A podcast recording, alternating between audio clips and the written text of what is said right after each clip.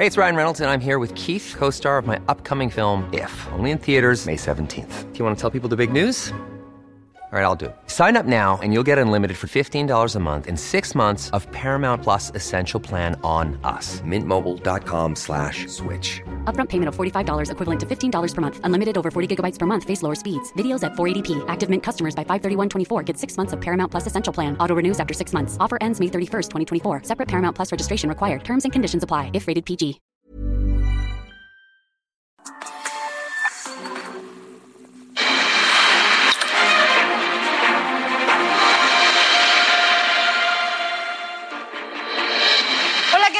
Buenas noches. Bienvenidos al programa número 8 de Ruta 2022, el último, el último de este año, de este 2021. A nombre de mi compañero y titular de este espacio, Alejandro Cacho, les saludo. Yo soy Sofía García y este es un esfuerzo editorial 360 del Herald el Heraldo Media Group. Y bueno, pues aquí le vamos a dar toda la información más amplia y detallada de las elecciones que se llevarán a cabo el próximo 6, eh, el próximo año y son seis gubernaturas el próximo año. Así que arrancamos. Y saludo sobre todo a quienes nos escucha por el Heraldo Radio en los 32 estados de la República, también en 75 ciudades y 99 frecuencias de AM y FM. También nos escuchan en Estados Unidos, mandamos un saludo hasta allá en las ciudades de Brownsville, McAllen, San Antonio, Houston, Chicago, Atlanta y San Diego. Les recuerdo que también nos puede ver por el canal 10.1 de TV Abierta y el 10 de Easy y Total Play, el 606 de Star TV y el 661 de Sky a nivel nacional. Gracias de verdad por estar con nosotros en este último programa de este año, Ruta 2022. Porque mire, esta noche le vamos a platicar todo, todo lo relacionado al pronunciamiento de los 11 consejeros del INE como medida de rechazo a las denuncias penales en su contra interpuestas por el presidente de la Cámara de Diputados, Sergio Gutiérrez. Conversaremos también con el consejero electoral Jaime Rivera Velázquez.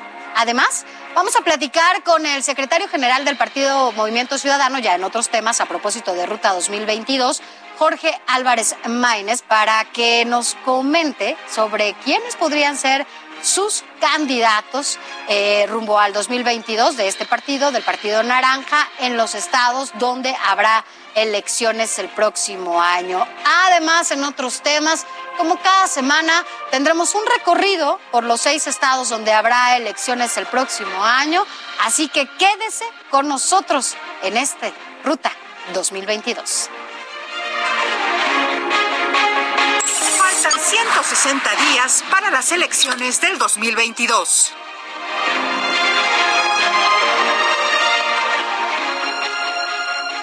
Mire, los a detalle le voy a contar que los 11 consejeros del INE rechazaron las denuncias penales y toda forma de intimidación y vulnerar, sobre todo, dicen ellos, la autonomía del instituto que emprendió el presidente de la Cámara de Diputados, Sergio Gutiérrez Luna, en contra de quienes votaron a favor de aplazar, mire, fue solamente aplazar, que no suspender temporalmente la consulta sobre revocación de mandato. Esta denuncia fue calificada por los consejeros electorales como una acción injustificada y sin sustento legal que busca inhibir la independencia con la que el INE resuelve sus asuntos. El consejero presidente del INE, Lorenzo Córdoba, denunció en su cuenta de Twitter que hay quienes no saben cuáles son los costos reales de una revocación de mandato o subiéndolo mantienen y descalifican vulgar y artreramente. Vamos a escuchar. Mire, también como era de esperarse, el presidente Andrés Manuel López Obrador respondió desde las mañaneras, ya sabe que siempre que hay algún asunto en donde pues él tenga que opinar o dar a conocer su opinión, bueno, pues lo hace desde estas conferencias que hace todas las mañanas. Fíjese que propuso que sea justamente el pueblo quien decida. Exhortó a que terminen las denuncias y dijo estar en contra de esta penalización hacia los consejeros del INE porque Esto puede ser usado como excusa para seguir demorando el proceso. Vamos a escuchar lo que dijo el presidente Andrés Manuel López Obrador. Pues yo pienso que debe ser la Corte del Poder Judicial, tanto el Tribunal Electoral como el Poder Judicial, que resuelva, no penalizar nada. Entonces, ya la Corte eh, dio un fallo para que continúe el proceso de revocación del mandato, que se cumpla con eso, porque lo establece la Constitución, que es la ley de leyes. Y lo demás, pues no lo considero conveniente. Pienso incluso que este eh, sirve para que tengan más este, excusas los consejeros y demoren más el proceso y no cumplan con su responsabilidad. Mire, esto fue lo que dijo el presidente Andrés Manuel López Obrador hoy en su mañanera. Dijo que fue un exceso esto de la denuncia que hace el presidente de la Cámara de Diputados en contra de seis consejeros, incluyendo al presidente electoral eh, Lorenzo Córdoba. Así que bueno, pues él dice que se excedieron, que no debió de haber sido y sin embargo, bueno, pues el presidente de la Cámara de Diputados dijo que no fue un exceso. Ah, también hay que decirlo, él, él presenta esta denuncia en contra de los consejeros electorales y del secretario técnico del Consejo General del INE sin que haya incluso acordado algo con los otros partidos políticos que conforman la Cámara de Diputados. Él lo hizo, pareciera que a título personal, sin embargo, bueno, pues como presidente de la mesa directiva, como presidente de la Cámara de Diputados, podía hacerlo y, sin embargo, pues tampoco fue bien visto por el propio presidente de la República. Todos los partidos políticos, incluso de, la oposición, me refiero al PAN, al PRI, al PRD, a Movimiento Ciudadano, se han pronunciado en contra de esta penalización que se hace eh, contra los consejeros electorales solamente porque, bueno, pues se votó a favor de posponer, de, hacer eh, que este proceso, no, no, que se hicieran algunos procesos bueno, más paulatinos, no que se suspendiera la consulta de revocación de mandato. Hay que decirlo muy bien. Esta denuncia que hace el presidente de la Cámara de Diputados la hace por suspender la consulta de, eh, esta consulta de revocación de mandato.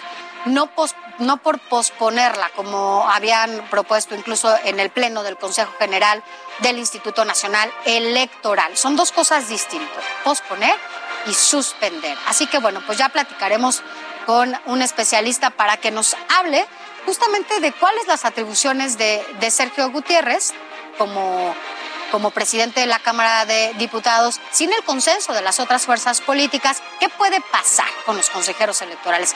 ¿Podrían ir a la cárcel por esta, pues, esta pausa que iban a poner solamente en algunos procesos, ¿no? Por, por la revocación de mandato o incluso puede haber una contrademanda. No sabemos, no sabemos qué, qué, puede pasar. Vamos a hablar con un especialista de este tema más adelante para que nos aclare todas y otras dudas que nos han, nos han hecho llegar a través de nuestro WhatsApp. Muchas gracias. Pero mire, por lo pronto, vámonos rápidamente a otros temas. Es momento de irnos a nuestro recorrido semanal por los seis estados de la República, donde habrá elecciones para elegir gobernador el próximo año. Vamos a comenzar en Oaxaca, en donde la senadora Susana Harp confirmó que impugnará la decisión del Comité Ejecutivo Nacional de Morena en la designación de un hombre a la candidatura de la gubernatura de ese estado. Y por eso hacemos un enlace con nuestra corresponsal Karina García, porque Karina, bueno, pues tú le has estado dando seguimiento a toda esta información, sobre todo allá en Oaxaca, uno de los estados que cambiará de gobierno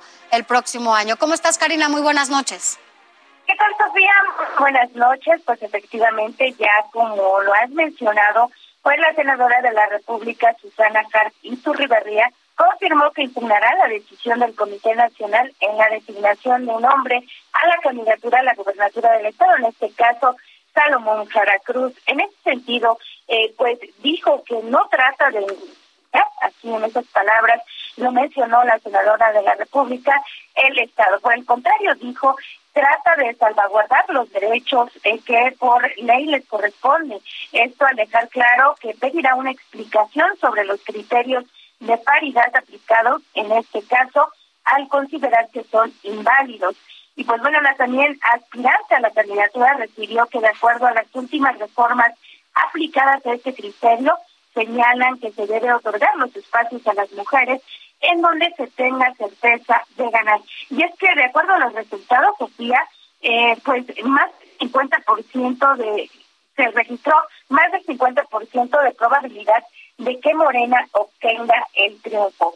Soy la segunda mujer más competitiva dentro de la selección y por eso me parece inválido, señaló la senadora, al considerar que realizó un trabajo de meses para presentar una plataforma diferente. El criterio no fue transparente, insistió Susana Hart, esto al dejar claro que pues prácticamente no se dejará. Y también en donde ya se empiezan las inscripciones de los aspirantes a la candidatura eh, del Estado es en el Partido Acción Nacional y es que este domingo Natividad Díaz Jiménez, actual diputada local y presidenta del Partido Acción Nacional, se registró ante la Comisión Organizadora Electoral, lo que deja claro pues que el PAN no irá hasta el momento en alianza con el PRI ni con otros partidos. Sofía, esa es la situación que se vive en Oaxaca. Bueno, estaremos al pendiente de lo que siga al interior de este partido. Por lo pronto, Karina, muchas gracias. Muy buenas noches, muchas gracias. Gracias. Bueno, vamos a, a, ver qué pasa allá en Oaxaca. Más adelante seguiremos con este recorrido por todo el país para que usted tenga claro, sobre todo si nos ve en alguna de estas entidades, cómo está este panorama electoral que le daremos aquí a conocer todos los lunes, como hasta hoy en Ruta 2022. Pero mire, vámonos a otros temas porque ya se lo decía, este conflicto que se ha dado sobre todo entre el INE y el Poder Legislativo, particularmente con el presidente de la Cámara de Diputados.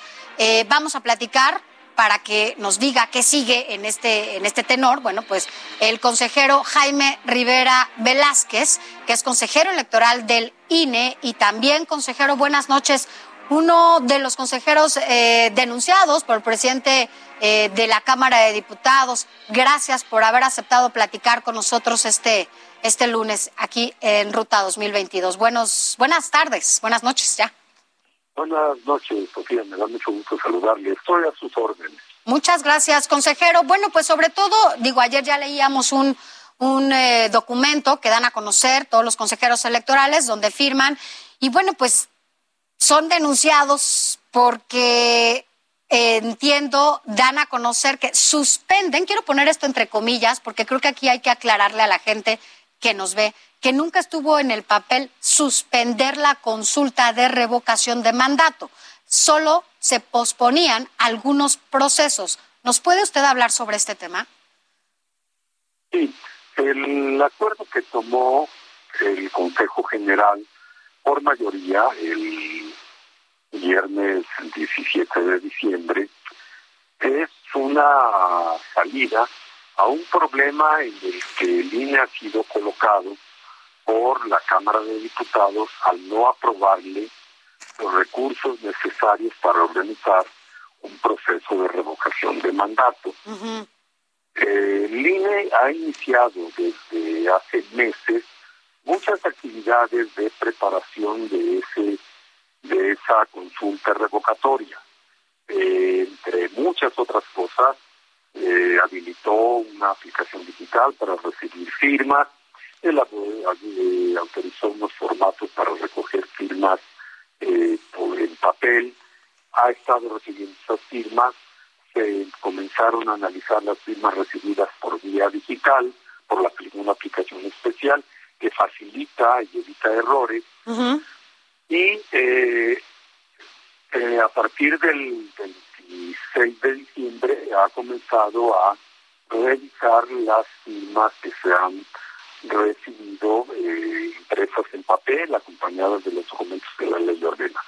Todo esto lo estuvo haciendo, lo ha estado haciendo el INE y continúa haciéndolo. Sin embargo, hay algunas actividades como la contratación de capacitadores electorales asistentes, que son los que visitan a millones de ciudadanos para que participen, ciudadanos que son sorteados, para que participen como funcionarios de casilla. Y eh, es un gasto muy considerable que además depende del número de casillas. Como esta actividad no se puede iniciar y no concluirla, por ejemplo, la contratación de los capacitadores, si solo nos alcanzara para pagarles una quincena, eh, nos meteríamos en problemas si no tuviéramos los requisitos necesarios. Por esa razón el Consejo acordó eh, aplazar, posponer temporalmente algunas actividades. Esta decisión del, Consejo General del INE fue impugnada ante el Tribunal Electoral e impugnada ante la Corte. La, una comisión de receso de la Suprema Corte de Justicia eh, suspendió el acuerdo que tomó el INE y eh, ordena reanudar las actividades de preparación de eh, esa consulta revocatoria y el INE lo está acatando, lo, así lo, ah. lo está preparando y vamos a tomar una, un acuerdo especial del INE sobre las propuestas que las áreas ejecutivas y técnicas nos hagan, que ya las están elaborando, para cumplir a plenitud la, eh, esa resolución de, de una comisión de la Corte, que es una suspensión provisional. La cuestión de fondo relativa a cómo el INE va a contar con los recursos necesarios para organizar esa, ese proceso de participación ciudadana está todavía pendiente en la Corte.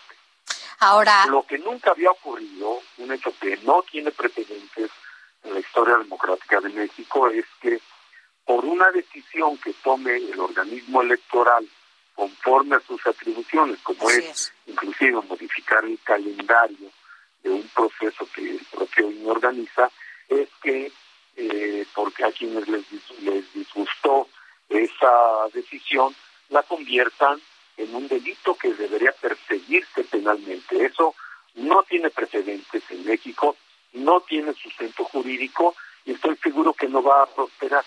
Así, y bueno, hay eh, expertos en esta materia, en materia jurídica, no solamente en la oposición, sino también expertos que dicen que esto es un exceso y que además tampoco tiene un sustento jurídico. ¿Usted coincide con esto? No tiene sustento jurídico una denuncia penal por unas decisiones que, toman, que, toma un órgano colegiado conforme a sus atribuciones. Si alguien está inconforme con una decisión del INE, tal como lo está el diseño constitucional, debe recurrir a el, Tribunal Electoral. Para eso está.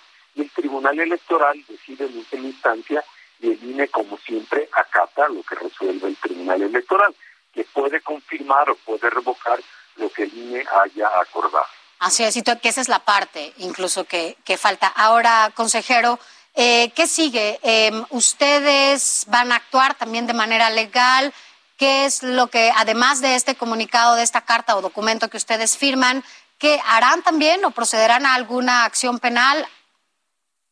No, no, no. Nosotros no, no recurrimos a esos medios. No, a ver, la, los actos legales y los que tienen que ver con la política no pueden convertirse en denuncias penales. Eso no es nada democrático, no tiene sustento legal y nosotros no vamos a responder de ninguna forma a eso. Nosotros estamos acatando eh, la resolución de la Suprema Corte, la estamos eh, cumpliéndola y vamos a continuar con la preparación de ese proceso revocatorio tal como lo ordena la Corte. Ahora bien, el INE no tiene los recursos suficientes, a pesar de, la, de un esfuerzo de ajuste presupuestal adicional que ha hecho el INE, para organizar este proceso revocatorio con todas las condiciones que la ley electoral ordena y que, que la ley de revocación de mandato ordena que se deben aplicar a este tipo de consulta. no alcanza el número de casillas igual al de una elección federal reciente como fue la de junio, es imposible instalar porque hay que integrar mesas directivas de casilla con, ciudadanos, cientos de miles de ciudadanos es. Es imposible hacerlo con el dinero que tenemos. Así es, es, de tal manera que esperamos una resolución de los órganos jurisdiccionales, sea el Tribunal Electoral o sea la Corte, que resuelva o bien que el INE reciba los recursos necesarios o bien que el INE haga esa consulta revocatoria con los recursos que, dispone y hasta donde le alcanza. Así es, y es un poco para que quien nos escucha o quienes nos ven que sepan que esto, bueno, involucra no solamente poner casillas, o sea, poner personal, capacitar personal, conformar mesas, o sea, es toda una elección federal lo que se tiene que hacer para llevar a cabo este ejercicio ciudadano para que, bueno, pues evidentemente dé los resultados que se requieren. Pero bueno, consejero, nosotros estaremos al pendiente de lo que pues de lo que pase, ¿no? Es un tema que va a dar todavía para más y bueno, por lo pronto de aquí a abril a que se haga esta consulta eh, de revocación de mandato, nosotros estaremos dándole seguimiento a detalle de lo que pasa allá en el Instituto Nacional Electoral. Gracias por haber estado con nosotros, eh, consejero.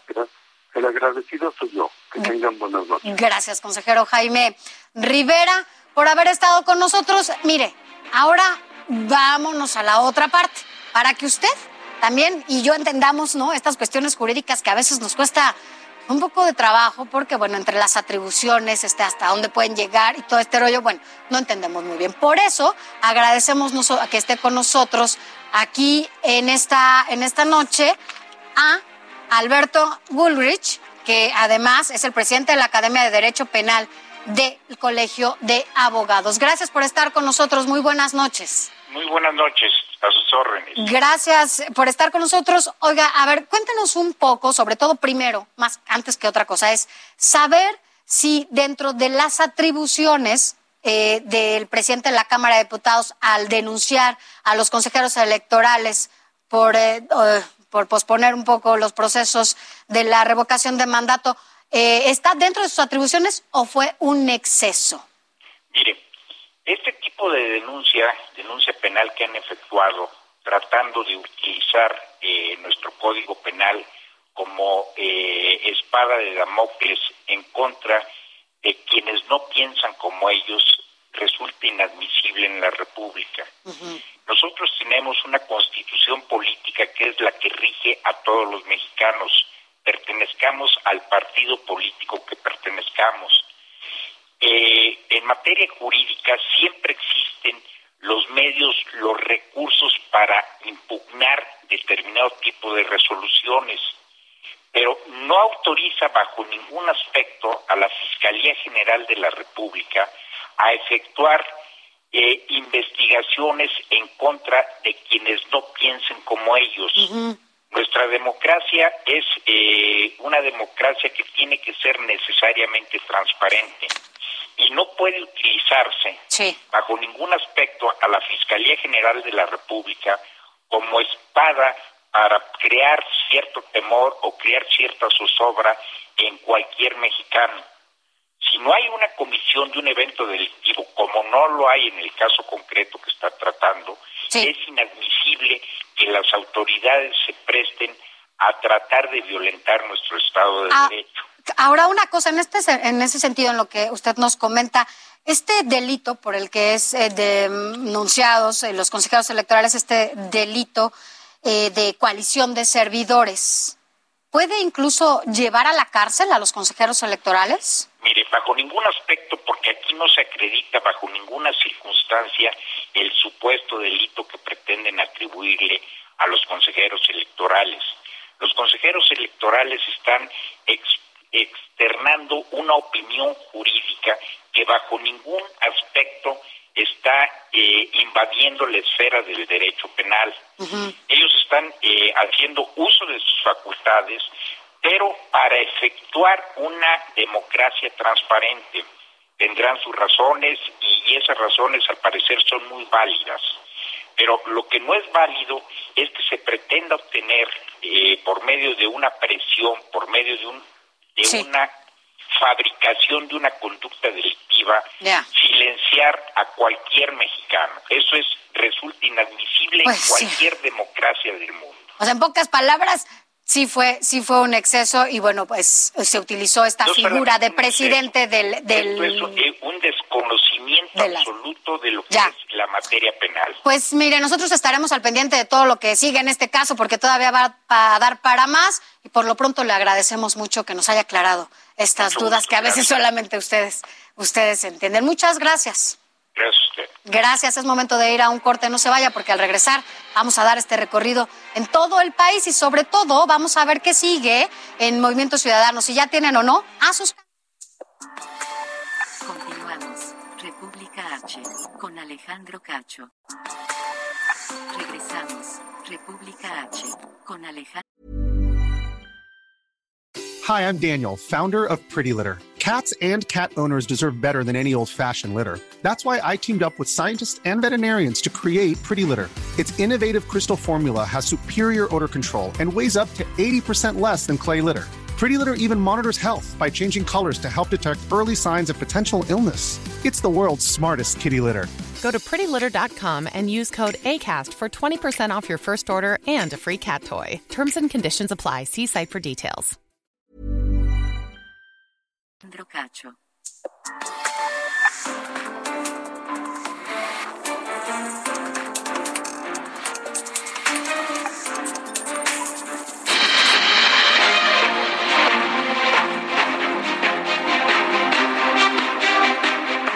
Gracias por continuar con nosotros aquí en el último programa de Ruta 2022, último de este año, porque usted sabe que el próximo será importantísimo, sobre todo en los seis estados en donde habrá cambio de gobierno.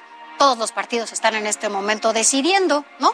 Quiénes serán sus precandidatos de acuerdo a los tiempos electorales y posteriormente ya en la jornada eh, electoral como candidatos. Pero mire, justamente antes de que concluya este 2021, quisimos hacer un acercamiento con el Partido Movimiento Ciudadano para, pues justo hacer un balance sobre lo que fue este año para ellos. Y bueno, pues conocer desde luego la perspectiva que tienen para el próximo año, sobre todo en lo que está relacionado a las elecciones que habrá en estos seis estados del país. Agradecemos que esté con nosotros al secretario general de este partido y también diputado federal, Jorge Álvarez Maínez. ¿Cómo está, diputado? Muy buenas noches. Sofía, buenas noches. Gracias a ti. Al contrario, le agradecemos yo por poder platicar contigo y con la gente que sigue tu programa. Gracias, diputado. Bueno, primero que nada, cuéntenos cuál es su balance en este año en eh, lo que tiene que ver con Movimiento Ciudadano. Después de las pues, elecciones, ¿no? Que, hubo y que aparte... sí, es un balance en el que Movimiento Ciudadano, pues sí crece, eh, logramos tener un buen resultado, eh, pero sobre todo, Sofía, pues yo creo que lo que queda claro es que hay, hay dos, dos grandes posibilidades que tiene hoy el país.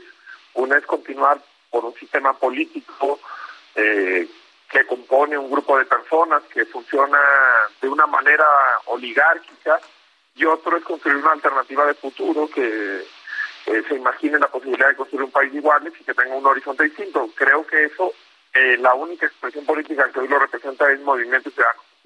Ahora, dígame algo, diputado. Eh, han ido solos, bueno, y incluso han dicho todavía que van solos en, en el 2022. Se lo tengo que preguntar.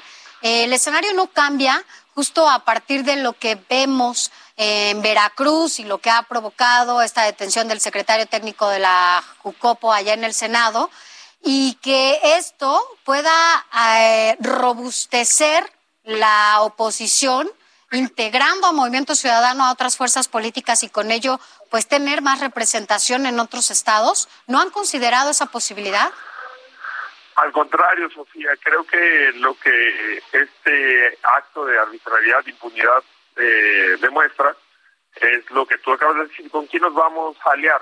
¿Con quién se debe aliar eh, Movimiento Ciudadano? Con los que llevaron al país al desastre que originó el voto del 2018 con Peña Nieto, con el PRI o con los que hoy repiten los esquemas que tanto criticaron como el caso que se comenta de Huitlac García en Veracruz, que es el peor gobernador del país, el gobernador de Veracruz es el peor gobernador del país y lo están señalando expresiones políticas muy distintas a la de Movimiento Ciudadano, no es un tema electoral, lo ha señalado el PAN, el PRI, propio Morena en el Senado. Eh, yo creo que ese es el, ese es el tema, Sofía, con quién, con quién eh, debemos aliarnos cuando lo que se le hace eh, en ese tipo de decisiones es darle la espalda al pueblo de México. Ahora, esto quiere decir que, bueno, por lo menos hasta ahorita siguen en el mismo tenor y van solos a estas seis gubernaturas. Eh, sabemos que los tiempos electorales para todos los partidos eh, son los mismos, pero por lo pronto, ¿ustedes ya tienen adelantado algunos candidatos? ¿Cómo están candidatas? Es que, es que no es ir solo, Sofía. O sea, por ejemplo, lo que ocasionó el tema de Nuevo León, pues no es que Movimiento Ciudadano fue, fue solo, Movimiento Ciudadano arropó a muchos grupos sociales que ya no cabían en el PAN, que ya no cabían en el PRI, que no querían estar en Morena. Y además, cuando esos partidos postulan a los mismos candidatos una y otra vez, eh, no, no, no lo vería tanto como una cosa de ir solos, sino de ir con lo que la gente quiere. Yo te aseguro que hay un 40% de la población que sí quisiera un cambio en el país, pero que no quiere regresar al pasado que representaban el PRI y el PAN. Y por supuesto, respondiendo a tu pregunta, pues vamos a ir solos en el 2022 y vamos a continuar con esta apuesta de triunfo, de construcción de mayorías, que tiene un horizonte, ganar la presidencia de la República en el 2024.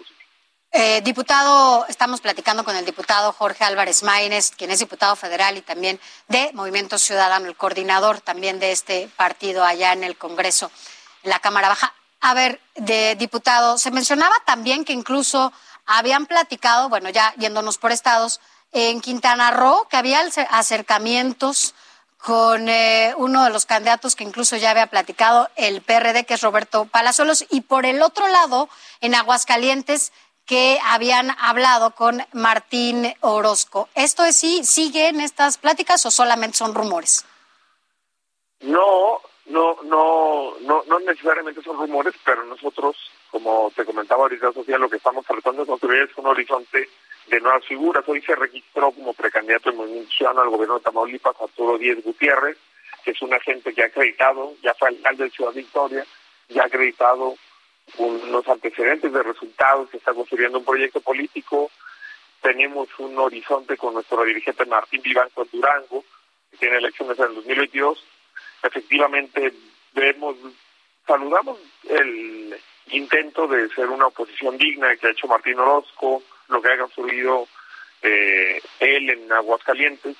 Tenemos una serie de planteamientos, Sofía, que sí nos van a llevar a escenarios de competencia en 2022, pero que tenemos que partir de una cosa, Sofía. ¿Qué le iba a ganar? ¿Por, ¿por qué no se le ganó a Félix Salgado Macedonio en Guerrero a pesar de que estaba acusado de violación, porque no tuvo nada enfrente que significara algo distinto. Eso es lo que significó Samuel García Nuevo León. Que hay que recordarle a la gente, el PRI gobernaba la mayoría de los estados que se votaron en 2021 y hoy Movimiento Ciudadano ganó más elecciones que el PRI en el 2021. Eh, ¿Por qué? Porque se le apostó a lo nuevo, porque se le apostó al futuro, porque se le apostó al tipo de personas que también vamos a promover en 2022. Diputado, finalmente recuérdenos un poco, ¿cuándo eh, en este proceso ya deberían de tener el nombre de los abanderados de Movimiento Ciudadano para estas seis gubernaturas, para que quienes nos ven ¿no? en, estos seis diferentes estados tengan claridad y sepan cuándo ya van a tener registrados a sus precandidatos o candidatos? Lamentablemente, no, no lamentablemente, pero son reglas que cambian de estado a estado y son reglas que cambian de estado a estado algunas campañas eh, inician el 2 de enero, algunas otras el, 10 de enero, otras el 15. Ya, pero, a principios de año sí ya estarían la mayoría, ¿no? Totalmente, así es. Bueno, pues ya estaremos platicando con usted y ya nos contará cómo va esta carrera rumbo al 2022 y bueno, por lo pronto le mandamos un abrazo y feliz año porque bueno, será un año electoral para todos nosotros. Gracias, buenas noches, el secretario general de Movimiento Ciudadano y también diputado federal Jorge Álvarez Maínez de Movimiento Ciudadano. Seguimos.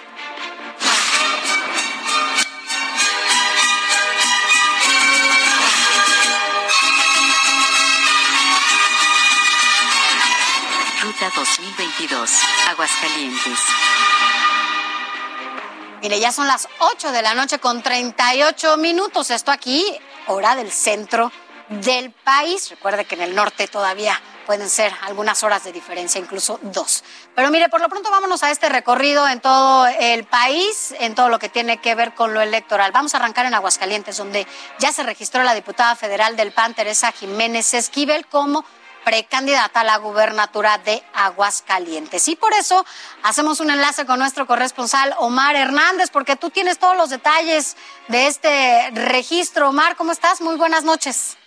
Gracias, buenas noches. Finalmente no hubo división dentro del PAN, al menos no como se esperaba después de esta contienda interna con el senador Antonio Martín del Campo, ya que precisamente la diputada federal del PAN fue el día de ayer al Comité Directivo Estatal con la representación de 1.699 militantes para pedir su inscripción como precandidata, precandidata única, por cierto, que será avalada por el PAN, el PRI y el PRD. Aguascalientes es una de las cuatro entidades donde estos partidos políticos irán en coalición, irán en alianza, la estarán ya formalizando el 2 de noviembre para arrancar con el posicionamiento de su precandidata. No se estima que en estos días eh, pueda haber alguna sorpresa en cuanto a alguna otra candidatura en Morena también ya existe algún nombre, a pesar de que las encuestas eh, posicionaban a Arturo Ávila Anaya arriba en las preferencias, finalmente se decidió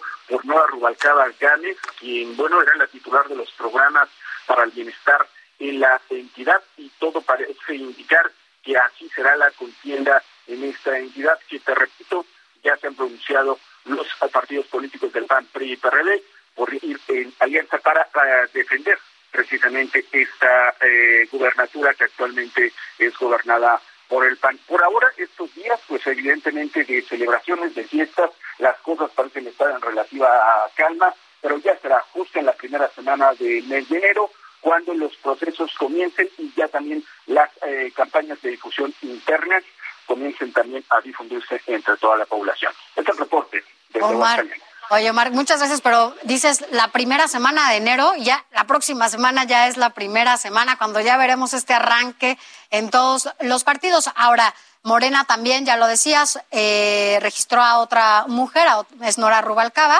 Pareciera que Aguascalientes va a ser uno de los estados en donde tengamos mujeres candidatas, solo mujeres, hasta hoy, ¿no? Porque todavía no sabemos, ya veremos como tú lo dices, esta semana que entra, que ya es enero, y donde veremos qué sigue en los otros partidos. Así es, como lo mencionas, a final de cuentas existe una eh, situación por parte de la población hacia los partidos políticos de que prefieren a una mujer gobernando a esta entidad, una situación que, pues bueno, ya al menos la sorpresa, lo que muchos esperaban de una fuerte división, porque incluso se hablaba, se hablaba que el senador pudiera irse al movimiento ciudadano. Finalmente esta situación y este escenario jamás se dio. Entonces eh, sigue estando ahí este escenario donde el PAN pueda conservar eh, esta entidad y el escenario diferente a los restos de las entidades que tendrán elecciones el próximo año. Y veremos también qué sigue con Martín Orozco, ¿no? Como hasta ahorita se ha sumado y hasta ahorita todo está en paz. A ver si no le ganan las ganas, ¿no? Veremos. Es correcto, es uno de los escenarios. Así es, gracias, gracias y feliz año. Nos vemos en Ruta 2022 también el próximo lunes, ya estamos en el otro año, el próximo lunes. Gracias, Omar, feliz año. Feliz año, buenas noches. Buenas noches. Y mire, ahora de Aguascalientes nos vamos hasta Hidalgo. Y es que, bueno, pues hasta allá se encuentra también eh, mi compañero Ignacio García, que bueno, también tiene todo el panorama electoral. ¿Cómo estás, Ignacio? Buenas noches. ¿Qué tal? Muy buenas noches a todo el auditorio. Pues comentarles que después de la encuesta interna que se realizó la semana pasada en Morena, el senador Julio Menchaca Salazar fue seleccionado como el aspirante a la gobernatura de Hidalgo por el partido Guinda y también fue respaldado por el resto de los aspirantes morenistas. Cabe mencionar que el senador Julio Menchaca será el abanderado de este partido que en la actualidad encabeza todas las preferencias internas en el estado rumbo a la gobernatura del próximo año y el próximo legislador, el propio legislador dijo que va a buscar trabajar para mantener esa ventaja que tiene, mientras que también las autoridades eh, eh, nacionales de Morena en el estado como César Cravioto, el delegado del CEN Nacional, dijo que la contienda únicamente va a ser en contra del Partido Revolucionario Institucional sin ofender a los demás partidos. Y es que dijo que no va a haber ningún tipo de contienda abierta por parte de las demás organizaciones políticas y únicamente será la opción entre Morena y el PRI. También comentarles que apenas hace unos días el propio cantante y diputado local con licencia Francisco Javier Berganza anunció sus intenciones de buscar la candidatura a la gobernatura de Hidalgo por la vía independiente luego de que fue excluido de la encuesta interna de Morena en la cual acusó que la dirigencia nacional lo había sacado sin ningún tipo de explicación. Por otro lado, comentarles también que la dirigencia nacional del PRI anunció que será la Comisión Nacional de Procesos Internos la instancia encargada de elegir la candidatura para la gobernatura del Estado, respetando la paridad de género y por lo cual se encuentran dos perfiles posicionados como son la secretaria general del PRI y diputada federal Carolina Vigiano Austria y el actual alcalde de Mineral de la Reforma Israel Félix Soto. Por otro lado, también quisiera comentarles que las dirigencias estatales de los partidos Acción Nacional y de los partidos de la Revolución Democrática acordaron ir en coalición juntas, aunque hasta el momento no han recibido ningún tipo de acercamiento por parte del PRI para lograr esa coalición como la conformaron en este año denominada Vaporidarium. Y es que los líderes de estas dos organizaciones políticas señalaron que el Partido Revolución Institucional no ha tenido ningún tipo de interés en acercarse para poder consolidar una candidatura en coalición, por lo cual, en caso de que no se logre consolidar, podrían conformar su propia candidatura entre estas dos organizaciones políticas, ya que hay que recordar que tienen hasta el próximo 2 de enero para poder registrar coaliciones para el proceso electoral de Hidalgo que precisamente inició el pasado 15 de diciembre y en el que el periodo de precampaña corresponde del 2 de enero al 10 de febrero. Así que esta información que tenemos hasta el momento en el proceso interno rumbo a la gobernatura del estado de Hidalgo. Bueno, pues ya platicaremos la primera semana de enero, que es la fecha límite para obtener este registro, y nos contarás justamente quiénes son esos eh, personajes que van a estar abanderados por los diferentes partidos o alianzas. Así que bueno, por lo pronto, Ignacio, te mandamos un abrazo y feliz año. Nos vemos el lunes ya, 2022, en ruta 2022. Feliz año también para ti. Y mire, de Hidalgo nos vamos ahora hacia el norte, vámonos a Tamaulipas y para eso hacemos enlace con nuestro corresponsal, Carlos Juárez, que también tiene todos los detalles de este panorama electoral en esta entidad gobernada por el Partido Acción Nacional. ¿Cómo estás, Carlos? Muy buenas noches. Hola, ¿qué tal? Muy buenas noches. Qué gusto saludarte, Pierre. Lo querido, efectivamente, bueno, pues el tema de las elecciones en Tamaulipas en esta ruta 2022 sigue en su movimiento y es que, bueno, el día de, hoy, en lo que viene siendo el movimiento ciudadano, Arturo Díaz Gutiérrez Navarro se convirtió en el precandidato a la gubernatura por este partido a presentar su registro ante la Comisión Nacional de Procesos Internos de este partido justamente ahí en la Ciudad de México.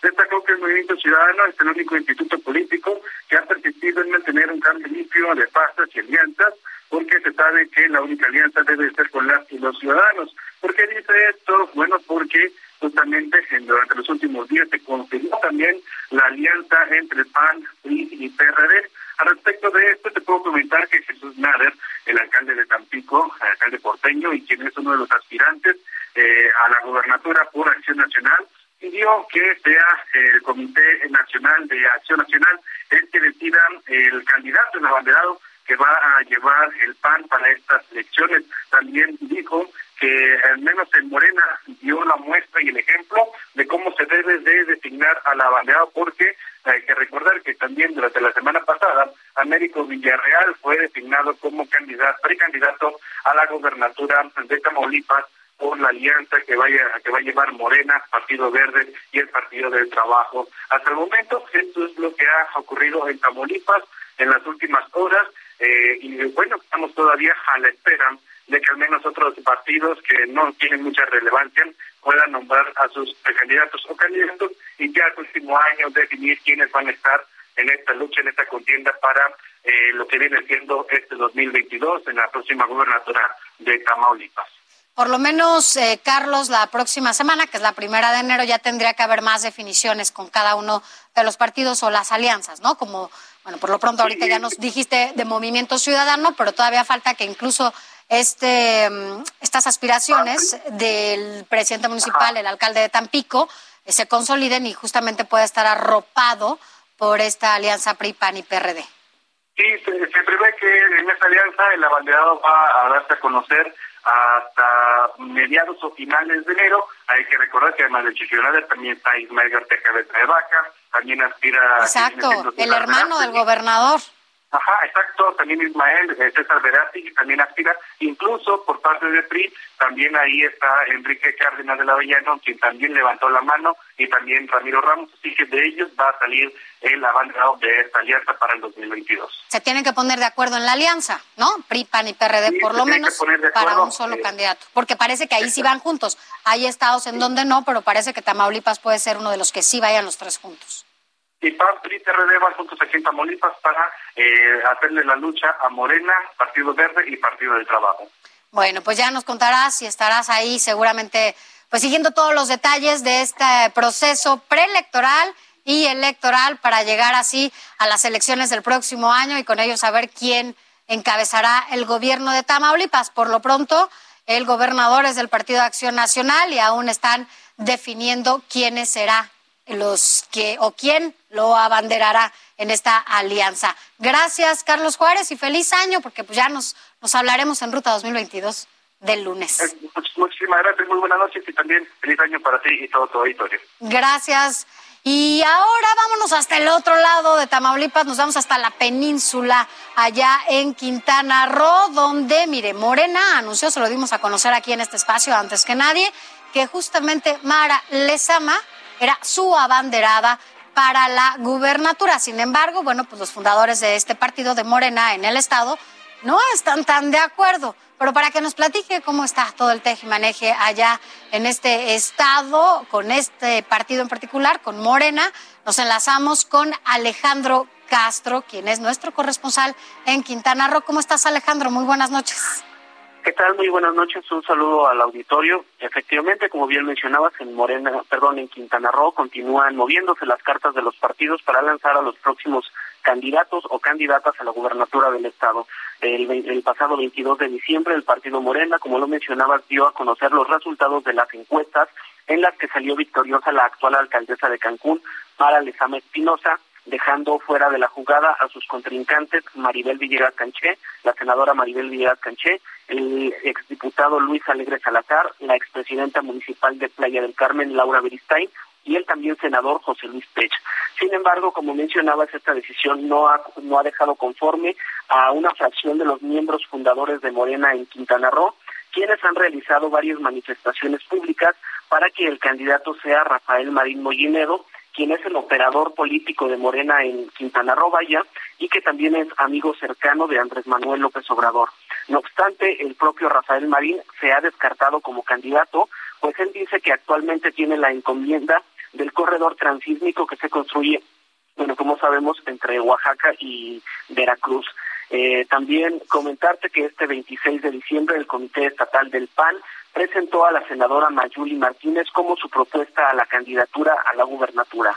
el líder estatal del PAN, Faustino Huicap, así como el diputado Eduardo Martínez Arcila, criticaron al PRI por sus presuntos nexos, así lo dijeron con Morena, por lo que en este momento no se está esperando una coalición entre esos partidos. Alex, esto que esto que tú nos estás diciendo es importante porque justo en este estado es uno de donde posiblemente no se lleve la alianza como tal PRI, PAN y PRD, el PRI lo haga por separado, ¿no? Como ya lo mencionas, y PAN y PRD eh, vayan juntos. Ahora, el PRD está banderando ya casi de manera oficial a, a Roberto Palazuelos, en donde parecía que se iba a sumar el PAN, aunque ahora el PAN ya presentó a su a su candidata. Vaya, hay ahí un teje importante en donde a pesar de que no va a haber alianza los tres juntos, los dos partidos que sí van a ir en alianza están presentando cada uno a sus abanderados.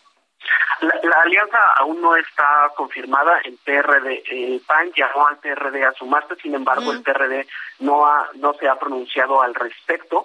El PRD efectivamente tiene como dos figuras posibles. Se ha rumorado fuerte la, la figura de Laura Fernández Piña, la exalcaldesa de Puerto Morelos y actual diputada federal, que ella formaba parte del Partido Verde y que llegó a la Diputación actual en alianza con Morena. Pero también Roberto Palazuelos es una de las figuras que se escuchan muy fuertes en ese partido.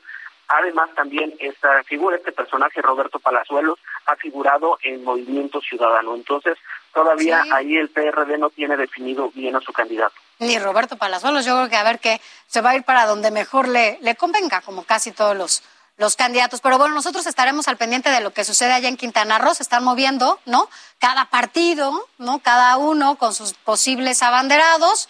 Y será hasta el próximo año, en enero, cuando ya tendremos claridad sí y no, si va a haber alianza, quiénes sí, quiénes no, quiénes los posibles candidatos, precandidatos. Y bueno, pues ya con eso veremos cómo se da esta contienda electoral, estas campañas. Allá será en marzo cuando arranquen y por lo pronto en todo este proceso preelectoral estarán definiendo estas alianzas y candidaturas. Pero por lo pronto, Alejandro, estaremos platicando contigo para que nos digas cómo se va dando esta ruta en ruta 2020. 22 para darle a conocer a toda la gente que nos ve y que nos escucha allá en Quintana Roo lo que pasa en el panorama electoral. Por lo pronto, feliz año y nos escuchamos y nos vemos el lunes. Muchas gracias, igualmente. Feliz año a todo el auditorio. Gracias. Ya lo escuchó, bueno, apenas están tejiendo todas estas cosas en este proceso, pero por lo pronto fue todo hasta hoy. Gracias a nombre del titular de este espacio, Alejandro Cacho. Se despide de ustedes Sofía García y los esperamos mañana en República H aquí a partir de las 8 de la noche en radio y televisión a través del Heraldo. Muchas gracias y buenas noches.